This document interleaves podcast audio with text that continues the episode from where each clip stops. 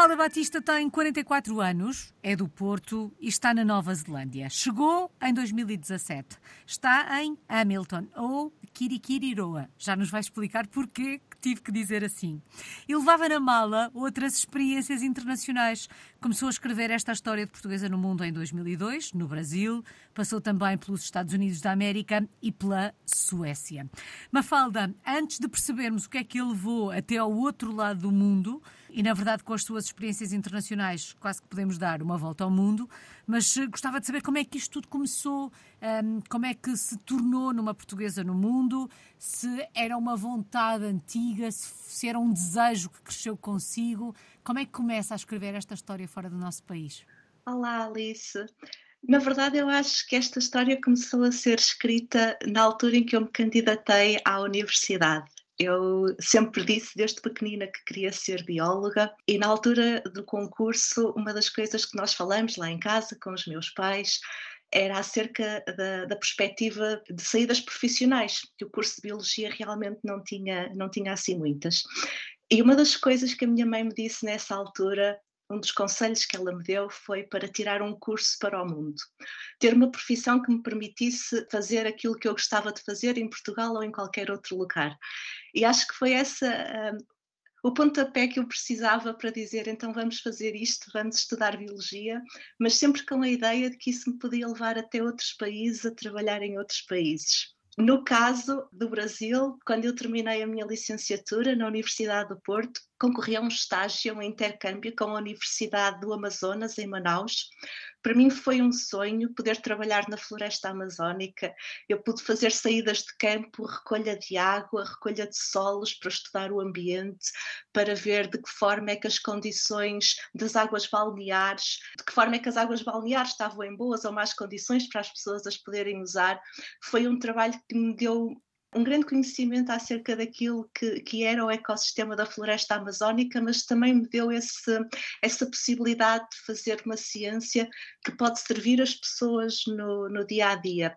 Eu gostei imenso uhum. dessa, dessa experiência que tive no Brasil, acima de tudo por causa disso. Oh, Mafalda, mas entre esta primeira experiência internacional que acontece em 2002 e as experiências seguintes, uh, vai para os Estados Unidos depois em 2011, a Suécia em 2013 e, na verdade, só se muda para a Nova Zelândia em 2017. Veio do Brasil com uma vontade ainda maior de ter experiências internacionais, um, achou que estava realizada depois daquela primeira experiência. De que forma é que passou a olhar para a tal uh, ideia de mundo depois da primeira experiência? Vim com vontade de repetir essa experiência, sem dúvida. Para mim foi muito significativo uh, ter estado no Brasil. A forma, por exemplo, como os brasileiros veem os portugueses.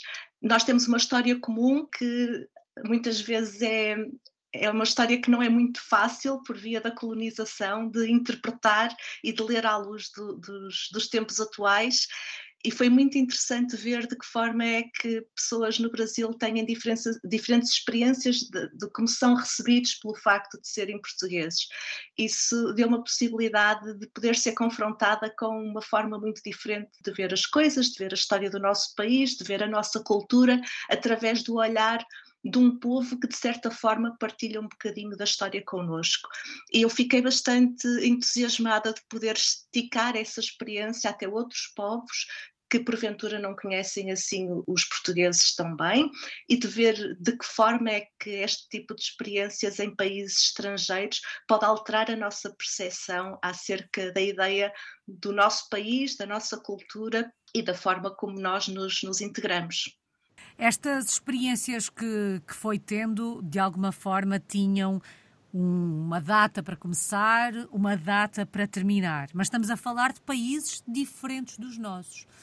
Um, e por muito que elas tenham sido mais curtas no tempo do que aquela que está a viver nesta altura, é sempre necessário um, adaptarmos-nos ao, ao sítio onde estamos.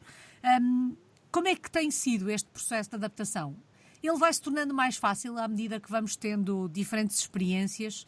Há um recomeçar do zero, o facto de se saber, e agora tem essa experiência com esta, com esta experiência aí da Nova Zelândia, o facto de saber que uma experiência vai durar X tempo condiciona esse processo de adaptação ou não?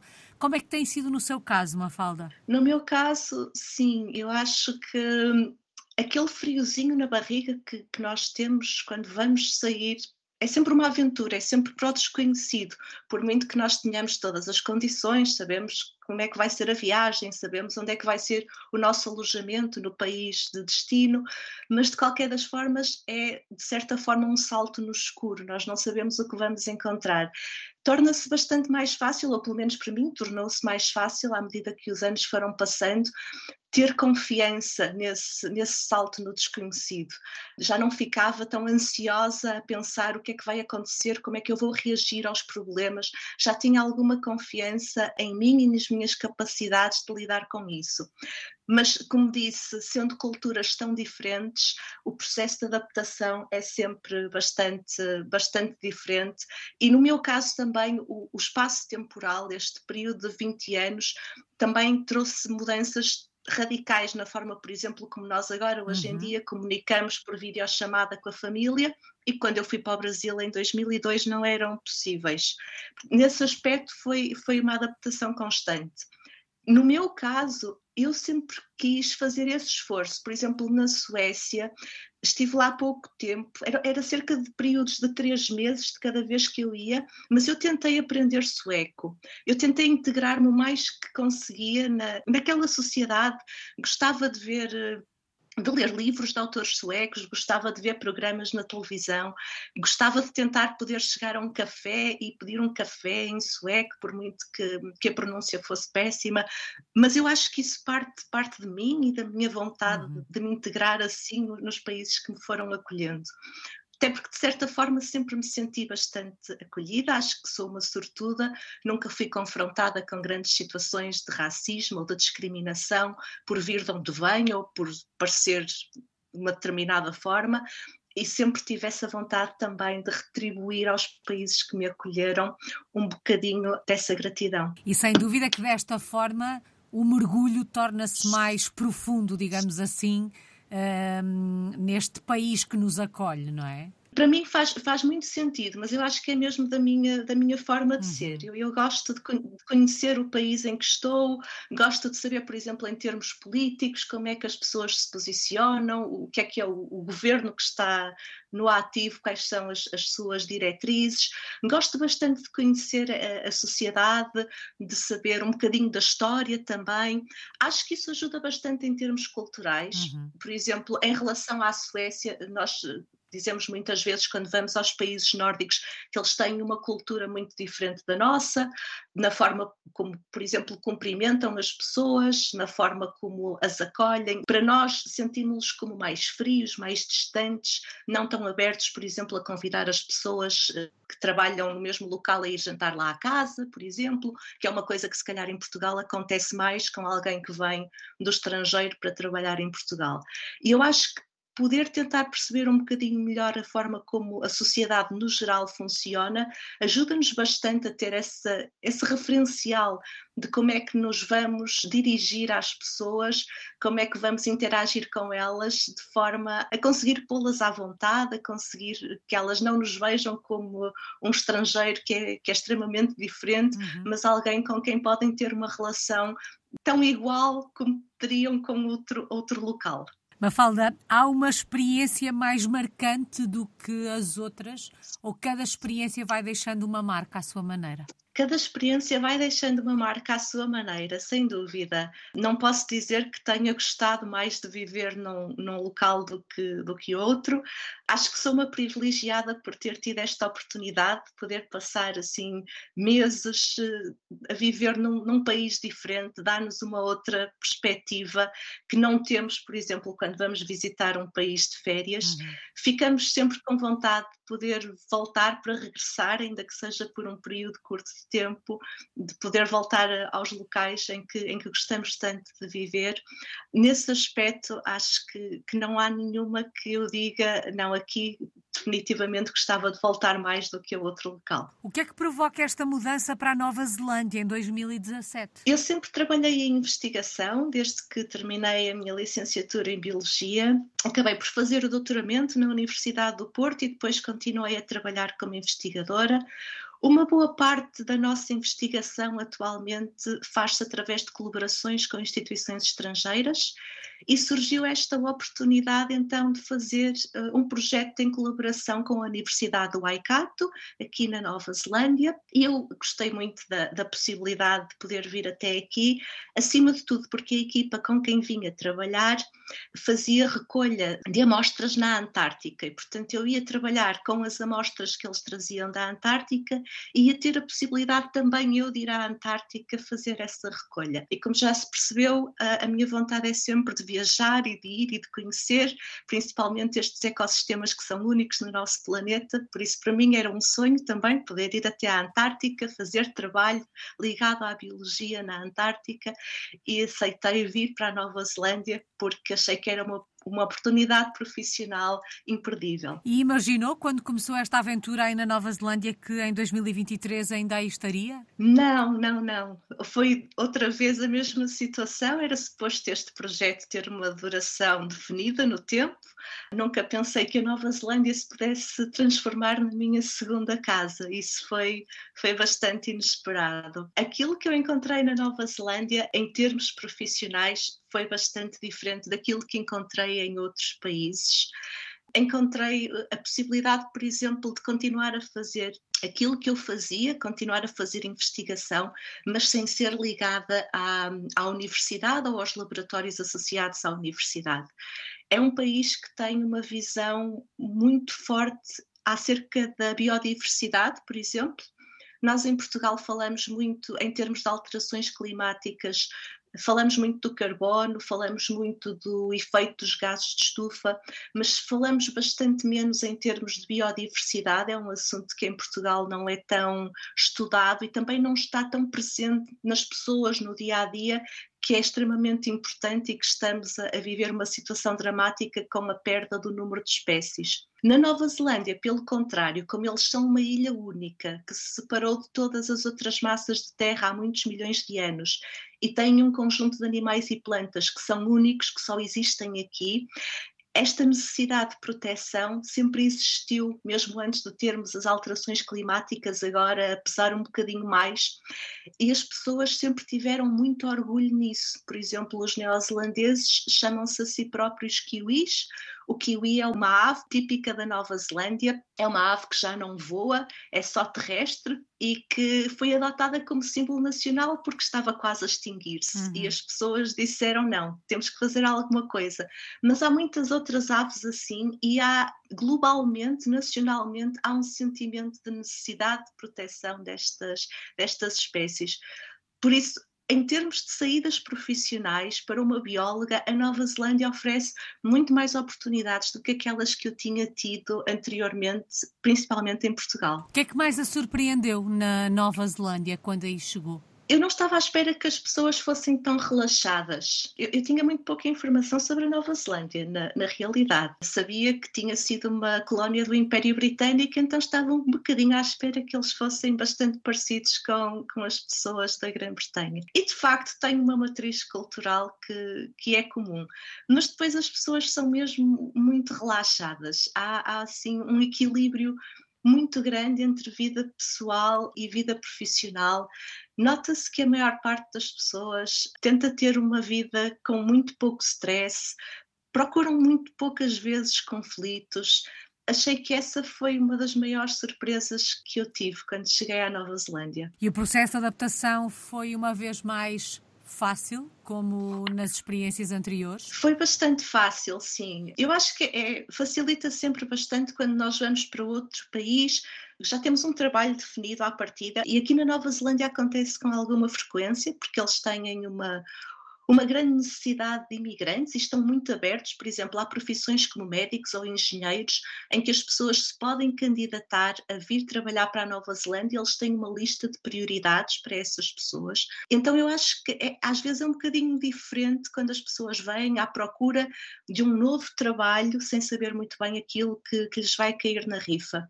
Quando nós já vimos com um trabalho definido, já conhecemos a equipa, já conhecemos as pessoas com quem vamos trabalhar, já sabemos onde é que vamos ficar, isso ajuda sempre à adaptação. Depois aquilo que resta é só aqueles pozinhos do dia a dia de perceber onde é que eu vou arranjar um café, que seja um bom café, uhum. e de resto acaba por, por tudo começar a, a rolar muito, muito suavemente. Mafalda, um, nas diferenças uh, culturais, uh, sociais que encontrou por aí, um, rendeu-se a todas ou há alguma um, diferença à qual continua a resistir ao fim destes, destes anos todos? Acho que estou rendida a todas as diferenças culturais, sim. Acho que, que tentei tornar-me um bocadinho mais como os neozelandeses na forma como abordo os problemas e como, e como vivo o dia a dia.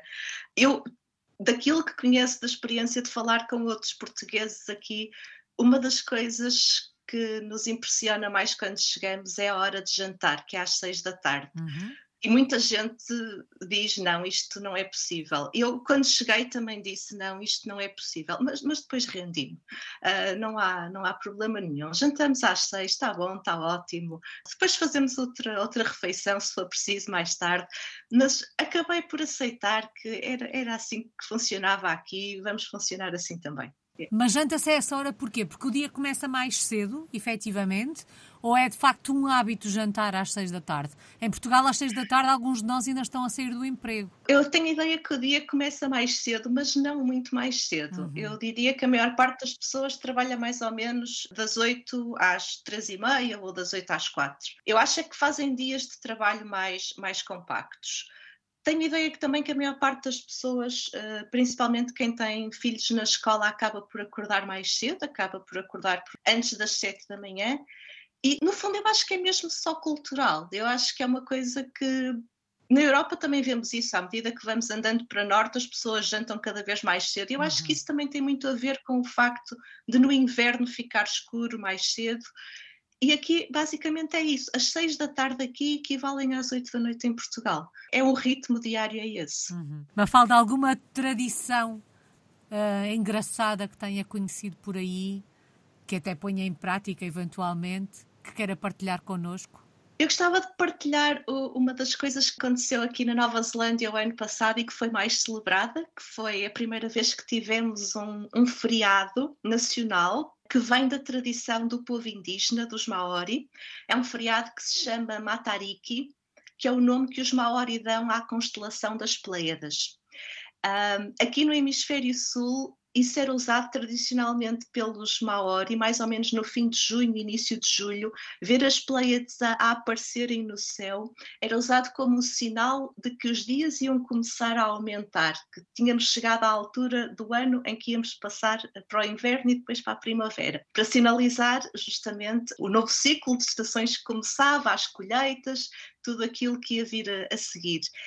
E pela primeira vez tivemos a inclusão desse feriado a nível nacional uhum. para celebrar uma coisa que é típica da cultura indígena. Isso foi muito, muito celebrado no país e eu acho que é único no mundo, não há muitos países que celebrem assim a cultura dos povos indígenas e é uma coisa que os neozelandeses eh, fizeram com, com muito empenho. Mafalda, perguntava-lhe uh, há pouco se em 2017 imaginou que nesta altura ainda estaria por aí. O que é que a fez ficar? Como eu disse há pouco, eu encontrei aqui uma oportunidade de trabalho que não tinha em Portugal. Eu continuo a, a, ser cientista, na verdade, só que agora trabalho para um conselho regional, que é assim mais ou menos um misto de CCDR e Câmara Municipal, em equivalentes portugueses.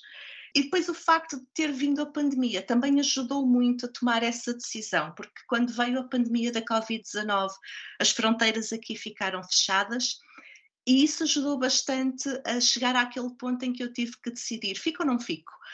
E como as fronteiras estavam fechadas, acabou por ajudar um bocadinho a dizer: então pronto, agora fico. E foi assim. Que projeto profissional é que tem em mãos nesta altura?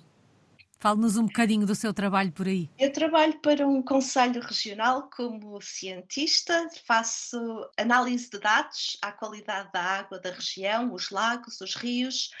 É muito semelhante àquilo que eu fazia quando estava na universidade. Um, tenho que escrever na mesma relatórios técnicos, tenho que escrever artigos científicos, tenho que, que tratar a informação e tenho que fazer disponível quer para a comunidade científica, quer para o resto da, da comunidade. A grande diferença é que agora estou bastante focada naquilo que acontece nesta região e nos problemas que esta região enfrenta. Mas tenho gostado muito desta experiência, é uma experiência que me tem dado a oportunidade de trabalhar também mais na parte do setor público, de ter mais presente quais são as leis locais que temos que cumprir e de que forma é que poder ajudar a escrever essas leis ou esses regulamentos locais nos ajuda a obter os resultados que queremos, neste caso, a nível da qualidade da água. Uhum. Realizada profissionalmente, Mafalda? Gosto muito deste trabalho. Era um sonho também que eu tinha antigo de poder fazer ciência de forma mais aplicada. Às vezes na universidade por muito que eu gostasse imenso do trabalho que fazia, e como eu disse há pouco, poder fazer trabalho com amostras da Antártica foi maravilhoso, mas na realidade sempre tive alguma dificuldade a explicar isto às pessoas. Não é? Porque é que me estavam a pagar para estudar uh, aquilo que se passava na Antártica? Havia pessoas que achavam sempre que isto era um bocadinho de. Não, não, não era bem aproveitado este, uhum. este dinheiro. E normalmente isso já não acontece quando estamos a trabalhar mais perto de casa, digamos assim, quando estamos a tentar resolver os problemas dos rios ou dos lagos que estão aqui à nossa porta, as pessoas percebem que de facto é um trabalho útil e necessário. Se fôssemos até à Nova Zelândia, se fôssemos até Hamilton ou Kirikiriroa, não sei se pronunciei corretamente. Sim, sim. Onde é que antes de nos dizer o que é que tínhamos que conhecer, uh, se a fôssemos visitar, Porquê pronunciarmos desta forma? Porquê dizermos o nome da cidade onde está de duas maneiras? É um esforço muito grande que a Nova Zelândia tem feito para que a língua maori do povo indígena possa ser uma língua utilizada no dia a dia. Por via da colonização, essa língua praticamente foi perdida mais ou menos em 1970, começa a dar-se uma mudança na forma de ver as línguas indígenas em todo o mundo e aqui em particular na Nova Zelândia, começa-se a tentar revitalizar a utilização do Maori. Havia muito poucas pessoas que conseguissem falar fluentemente nessa altura, portanto é um processo que vai durar algumas gerações já é uma das línguas oficiais da Nova Zelândia neste momento e somos todos convidados a participar neste processo não deixar a língua morrer. É extremamente difícil aprendermos uma língua nova, principalmente quando não há assim tanta gente para a ensinar, e uma das coisas que se tem feito é tentar introduzir estes pedacinhos da língua maori na linguagem do dia a dia. Isto é também uma forma de fazer um alerta para aquilo que já existia na, na Nova Zelândia com o povo maori antes dos europeus cá chegarem. E, portanto, nos últimos anos temos tentado dizer sempre o nome da cidade em inglês e em maori, o nome do país, Nova Zelândia, Aotearoa, também tem sido bastante utilizado, principalmente em, em, países que falam inglês. E outros países, como por exemplo a Austrália e o Canadá, também têm tido uma, uma um bocadinho uma mudança de atitude em relação aos povos indígenas. Uhum. Uh, Tem-se falado mais sobre isso. Eu acho que é, é um movimento que está talvez mais presente nestas antigas colónias britânicas, de tentar não deixar cair no esquecimento aquilo que foi a história, aquilo que nos trouxe hoje até aqui. E por isso nós hoje em dia tentamos fazer este, este ressurgimento da língua maori, falando sempre nas duas línguas. Se a fôssemos visitar, onde é que nos levava? O que é que tínhamos que conhecer aí na cidade? Hamilton é uma cidade muito pequenina, não tem assim grande apelo para nós que vimos da Europa e que estamos cheios de centros históricos. Normalmente, aquilo que é mais apelativo são os espaços verdes e a natureza. Hamilton tem uns jardins, os jardins da Hamilton, Hamilton Gardens, que são muito bonitos tem um, um, parque em que toda a gente pode passear e depois tem uma zona temática em que os jardins estão divididos em pequenas secções que fazem assim uma amostra daquilo que são diferentes tipos de jardins. Há um, por exemplo, que é dedicado ao Renascimento, há outro, por exemplo, que é dedicado àquilo que são as culturas típicas da região. Tem, tem vários. Uma das partes mais bonitas do, do jardim é que, por exemplo, tem uma mata do Bussaco, inspirada na, na mata do Bussaco. Uau. Portanto, eles tentaram captar várias partes do mundo, obviamente que consigam sobreviver neste, neste clima e tentar dar um bocadinho a ideia do que é que seriam os jardins. Uhum. Depois temos o rio, a cidade de Hamilton uh, é atravessada pelo rio Waikato, que é o maior rio da Nova Zelândia, a cidade é um bocadinho diferente daquilo que nós estamos habituados na maior parte das cidades portuguesas. As margens do rio estão cheias de vegetação. É, é, muito raro as pessoas construírem mesmo até à margem do rio. Por isso, junto ao rio, há sempre a possibilidade de termos passeios, andar a pé, andar de bicicleta. Os passeios à volta do rio são, são muito bonitos, têm uma sombrinha muito boa no verão para as pessoas poderem passear. Eu acho que essas são, são as coisas assim mais bonitas para quem vem de fora, principalmente para quem vem de Portugal eh, e visita Hamilton. De resto, é, é basicamente uma boa cidade de onde partir para visitar outras coisas aqui à volta, na uhum. região do Waikato, que podem ser muito mais interessantes para quem vem como turista. Ficam aqui essas dicas e essas sugestões. Mafalda, quando olha para o futuro, é por aí que se vê, a Mafalda já disse que olha para a Nova Zelândia como a sua segunda casa. É muito engraçada a forma como vai falando da Nova Zelândia e como se sente que vestiu a camisola dessa terra que a acolheu. É por aí que se vê nos próximos anos. Sim, sem dúvida, é por aqui que me vejo nos próximos anos. Gosto muito do país, gosto muito das pessoas. O meu companheiro é neozelandês, também ajuda bastante a sentir-me em casa aqui, porque não estou, tenho a família de, a família dele e isso também ajuda bastante a este sentimento de, de pertença a, a, um país. E depois a Nova Zelândia sabe acolher bastante bem. Claro que todos os países têm problemas e muitas vezes, quando falamos de imigração, temos problemas muito graves neste momento a acontecer no mundo todo, aqui não é exceção, mas de uma forma geral, a Nova Zelândia sabe acolher muito bem, tem um carinho muito grande pelos imigrantes e gosta de receber as pessoas que querem vir e querem fazer da Nova Zelândia a sua casa. Qual é que tem sido a maior aprendizagem destes mais de 20 anos não de forma contínua fora do nosso país, mas é uma portuguesa no mundo desde 2002, uh, com diferentes experiências em diferentes partes do mundo, experiências diferentes também elas até pela duração. O que é que se aprende com uma vida assim? Aprende-se muito acerca de nós, aprende-se muito acerca da nossa capacidade de reagir a situações diferentes, a culturas diferentes, a muitas situações em que não temos bem a certeza daquilo que nos está a ser dito ou que nos está a ser pedido. Isso dá-nos uma grande flexibilidade para encararmos a vida com, com outros olhos, que se calhar se ficássemos sempre no nosso país uhum. uh, não teríamos não teríamos tido. Aprende-se também muito acerca de nós enquanto povo, enquanto portugueses. Eu acho que tem sido bastante interessante para mim contactar com estas culturas diferentes e perceber uh, até que ponto é que a nossa imagem de portugueses no mundo é moldada pelas experiências que as pessoas têm de conhecer pessoas como eu. E esses foram, foram os ensinamentos maiores que eu, que eu levei destas experiências internacionais. Leva saudade consigo? O que é que sente mais falta do nosso país estando fora e neste caso estando tão longe? Sentimos sempre imensas saudades das pessoas, a família, os amigos vêm sempre em primeiro lugar.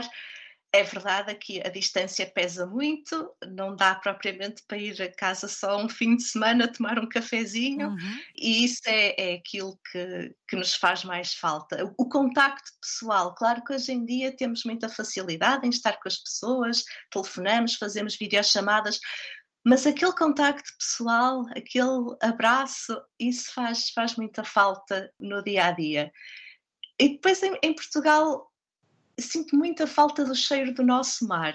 Aqui é diferente, o Oceano Pacífico é diferente e principalmente para nós aí no Atlântico, uh, na zona norte do país, tem um cheirinho especial. É uma das coisas que eu, que eu sinto mais falta é poder ir passear ao pé do mar e ter, e ter aquele cheirinho característico. Mafalda, Como é que resumimos esta sua história de portuguesa no mundo numa palavra? Só numa palavra? Uhum. Ah, isto agora vai ser muito difícil. Liberdade. Vou escolher liberdade. Sinto-me verdadeiramente livre ao ter esta, esta possibilidade de poder escolher onde vou trabalhar a seguir, onde vou viver a seguir. Sinto que é uma grande liberdade saber que, que posso ser aceito nesses locais de destino. Sinto que é, é, é, um privilégio nos dias que correm poder dizer isto, que tenho esta liberdade de, de ser, de poder ser quem sou em tantos sítios diferentes e de ser bem acolhida por isso. Tão bom. Que assim continue, livre, muito obrigada. Mafalda Batista está em Hamilton, ou Kirikiriroa, na Nova Zelândia. É uma portuguesa no mundo desde 2002. Muito obrigada, Alice.